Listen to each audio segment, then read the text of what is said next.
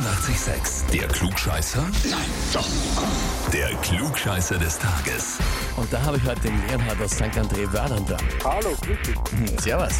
Leonhard, weißt du, warum ich dich anrufe? Ähm, nein. Der Matthias, der Max und der Gregor sind deine Arbeitskollegen, oder? Ja, das stimmt. Jetzt eine Idee, warum ich anrufe? Vom Flugscheißer? So ist es. Und zwar, ich glaube, der Matthias war da federführend, äh, aber sie haben geschrieben, wir wollen den Leonhard zum Klugscheißer des Tages anmelden, weil er ein riesen 886-Fan ist. Wir hören eigentlich den Sender täglich, weil er ein super Freund und ein Top-Arbeitskompagnon ist.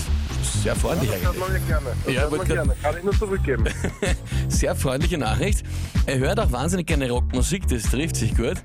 Und außerdem möchte ich mich mit seiner Anmeldung bei ihm revanchieren und sehen, ob er auch das Zeug zum Heferl hat. Ah, Ja, okay. Das dann- stimmt, ja. du Ich hast habe immer- Matthias auch schon angemeldet. Okay. Er hat das Mhm. geschafft, das war der Fleischknödel-Liebhaber. Ah, okay, ich weiß schon. Deswegen auch der nächste Satz. Als Running Gag wäre es witzig, wenn ihr erwähnen würdet, dass er Werkzeugkästen cool findet. Okay, ja. Nein, der Arbeitskollege hat sich einen gekauft und ich war sehr davon begeistert. Gut. Ja, und der Matthias dürfte nicht mehr lang bei der Firma sein, schreibt er. Das stimmt, ja. Der hat vor kurzem gekündigt, ja. Aber im Guten hoffentlich. Im Guten, im Ja. Guten, ja. Okay. Na, jetzt ist sie sich gerade noch ausgegangen. Sehr gut. Okay. Leonhard, klingt nach einer coolen Partie, die ihr beieinander habt. Ja. Was ist dran, dass du äh, auch so viel warst eigentlich oder so gescheit bist wie der Matthias? Hoffe ich doch irgendwie. Na gut, dann schauen wir mal, würde ich sagen. Legen wir los, oder? Gerne. Und zwar, heute vor 235 Jahren ist Arthur Schopenhauer geboren worden, der berühmte deutsche Philosoph. Um ihn und sein Werk dreht sich die heutige Frage.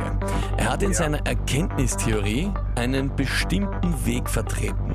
Die Frage ist, welchen?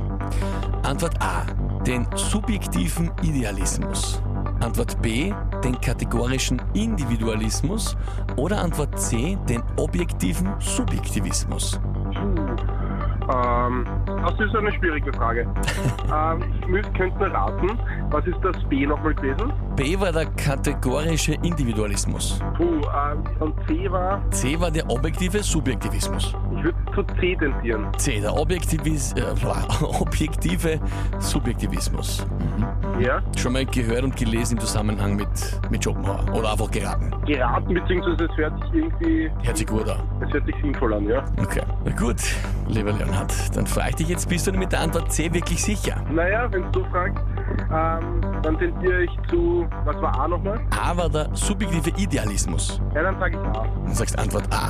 Okay. Naja, also gerade bevor der Matthias äh, die Firma verlässt, hast du es äh, gerade noch geschafft. Vollkommen richtig. Ah, das freut mich, das freut mich, ja? Dann habe ich was mit ihm gemeinsam mit seinem Eva. Hast gerade noch gleich ziehen können.